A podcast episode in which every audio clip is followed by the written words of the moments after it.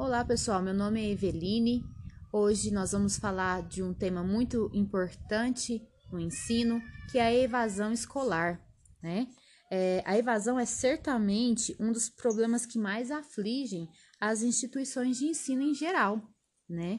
Nós temos aí dados que mostram que anualmente ocorre uma evasão de torno de 30% né, dos nossos alunos que foram matriculados e desistiram então aí no decorrer do ano. Hoje nós vamos convidar um professor para nos auxiliar nesse entendimento do porquê que isso acontece. O nosso convidado se chama Lúcio, professor Lúcio Medrano. É, ele tem, possui mestrado e doutorado e trabalha, faz vários projetos com o tema sistemas complexos. Olá, professor, boa tarde, seja bem-vindo. Eveline, boa tarde, agradeço o convite demais, é um prazer estar aqui e tentar compartilhar um pouco das minhas pesquisas e a relação entre sistemas complexos e o problema de evasão no ensino superior. Muito obrigado. Professor, eu gostaria de começar essa entrevista te pedindo para nos explicar o que são esses sistemas complexos. Ah, pois bem, Eveline, sistemas complexos são uma área relativamente nova da ciência. Eu falo da década de 50, 60. Vem ser uma evolução do chamado pensamento sistêmico, mas atrelado à força da tecnologia, da cibernética, agora muito mais o uso da matemática e da computação. O que, que basicamente é o estudo eh, dos fenômenos é, através de um olhar sistêmico onde você consegue identificar e relacionar é, elementos de causa e consequência distantes no tempo, muitas vezes não evidentes, e numa visão é, não só temporal de muito antes e muito depois, mas também numa visão espacial, envolvendo diferentes elementos de diferentes ordens. E aí a gente consegue chegar então no entendimento do que é a complexidade. Entendi, Lúcio. Obrigado. E em relação, nós temos dados, né, do Censo de Ensino Superior que eles diagnosticaram que o grande problema, né, da evasão está relacionado com o ensino médio. Até mesmo em 2016 foi proposto pelo ministro mudanças para que viesse refletir, né, no decorrer dos próximos anos, a diminuição da evasão. E como você acha que os sistemas complexos podem auxiliar nesse problema que temos hoje? Pois bem, Eveline, o problema de fato ele encaixa muito bem, a gente poderia explorar muito bem a solução com o olhar da complexidade. É, eu, na minha experiência de docente, já, já vão fazer quase 10 anos, eu lecionei em, em organização privada e pública agora na, na Universidade Federal de Uberlândia, a gente percebe diferentes perfis de estudantes é, com diferentes motivos, é, alguns com problemas psicológicos de ordem imediata, quer dizer, a mudança é, de estilo de vida do estudante eh, do ensino médio com o ensino superior afeta tanto o aluno que ele não consegue se acondicionar a esse processo e gera um, uma, uma forma de decepção, perde forças e abandona. Também aquele estudante que ele não tem uma base muito firme de conhecimento na, no ensino médio e ele não consegue acompanhar então a evolução das matérias do ensino superior e ele de novo decepção, frustração e abandono. E a gente poderia enumerar inúmeras, diversas causas, elementos. E aí que entra o olhar da complexidade.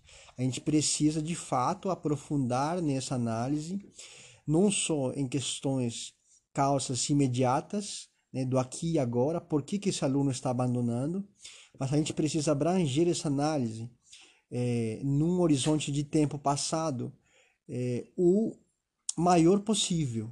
A gente não só analisa é, talvez a vida do estudante desde casa, ensino fundamental, médio, mas analisa o contexto dele, é, perfil de família, perfil de sociedade que eles têm inserido, que tem muito a ver com cultura de cidade, de país, e às vezes a gente chega a elementos que é, são de 400, 500 anos atrás, de por que, que o Brasil foi conquistado pelos portugueses e que eles trouxeram para a gente.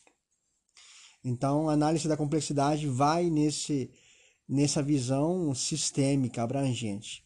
A gente não só precisa analisar eh, o estudante em si, mas analisar as barreiras culturais, analisar eh, o, a forma de educação eh, dos pais, eh, talvez não só o estudante, mas do outro lado, um docente, eh, o curso onde ele está inserido, a, a, o tipo de decisão que ele tomou para entrar nesse curso, nessa universidade, analisar as práticas de metodologia do docente, o círculo de amizade que eles têm inserido nesse momento, desses amigos, analisar o histórico deles. Tá? Então, mais abrangente, mais informação, mais elementos de uma forma organizada nos trazem mais entendimento do problema.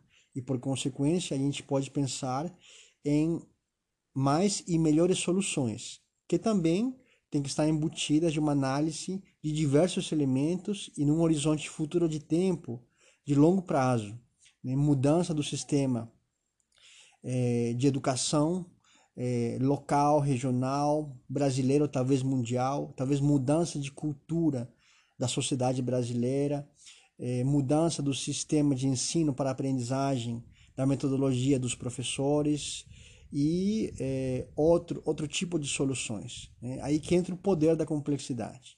Então, acho que é, nós temos capacidade para fazer isso. É uma ciência relativamente nova, como falei, que está avançando muito bem e ajudando na solução não só desse problema, mas de outros do mesmo tipo. Muito interessante, Lúcio, porque isso mostra com as suas palavras que não é simplesmente propor né, uma mudança no ensino médio, mas é toda uma cadeia né, de raciocínio e de mudanças que precisam ser efetivadas. E quais ferramentas você poderia nos citar para que os sistemas complexos pudessem ser usados de forma efetiva para a solução deste problema que estamos enfrentando atualmente?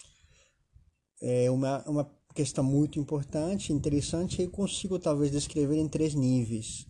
Nós temos um nível um pouco mais eh, filosófico do assunto, é, esse que eu talvez acabei de falar um pouco, em cima dos, dos elementos envolvidos ao redor do problema, mas que você não enxerga ainda o passo a passo. Né? É um nível mais de análise, mais teórico. É, para conseguir tornar esse entendimento um pouco mais organizado, nós temos uma das ferramentas, os mapas mentais. Uma outra um pouco mais elaborada, os diagramas de causa e efeito. É, os de simple, ou loop simples, loop duplo, é, circular e assim vai. Né? É, é, ferramentas é, um pouco mais aprofundadas e softwares atrelados a, a essas ferramentas que permitem usar a tecnologia para isso. Aí, num terceiro nível, um pouco mais avançado, a gente pode falar em modelagem matemática, a formulação do problema através de equações é, complexas de primeira e segunda ordem e levar esses, essa, essa modelagem matemática para uma modelagem computacional. Aí começamos a fazer simulações é, através de é, cenários de mudança desses elementos envolvidos. É, então aí, através da simulação matemática computacional e a criação de simulações, eu consigo talvez aprofundar no entendimento e na solução desse problema. Aí no final, é, o que se espera é uma decisão.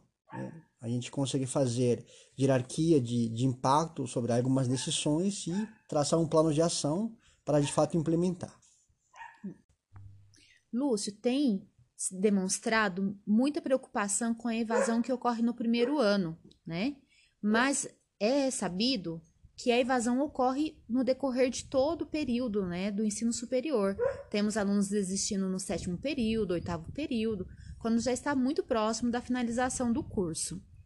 É, o que você me diz sobre como aplicar né, esse sistema complexo em alunos que estão ingressando e os que estão egressando, né, praticamente egressando? É, é a mesma forma de trabalho? São métodos diferentes? O que, que você me diz sobre isso? A sua pergunta, Eveline, ajuda a reforçar um, um fato que a gente que estuda os sistemas complexos percebem, alguns grupos de pesquisa, docentes, colegas, é, que é, eles tentam, de alguma forma, o isolamento de problemas, seria um isolamento de elementos ou de espaço de tempos, com o objetivo de simplificar. Eles simplificam o problema maior, o que ajuda, com certeza, da agilidade ao processo de solução. É, só que eles se esquecem de juntar de novo a questão maior. Eles finalizam no isolamento. Então, eles não fecham o ciclo da, da pesquisa. E o problema de um aluno ingressante que abandona é o mesmo problema que um egresso que também está abandonando. Que disse a gente não pode isolar em momentos diferentes. O problema é bem maior. Como eu falei, ele pode ter começado na conquista do Brasil e pode ter a solução daqui 10, 30, 50 anos na mudança cultural brasileira. Então tem que ser desse jeito. Eu posso sim analisar um problema específico, é, limitando espaço, elementos, tempo, só que eu não posso esquecer de novo de juntar essa análise que eu fiz a uma coisa maior. Então é por isso que a pesquisa ela é contínua, ela é permanente. Bom, pessoal, então agradeço a todos, espero que todos tenham gostado. É, gostaria de fazer alguma observação, Lúcio? Não, também agradecer muito o convite, Veline, foi um prazer estar aqui. E, bom, continuamos aí no aprofundamento desse assunto. Muito obrigado. Grande abraço, tchau, tchau. Até mais.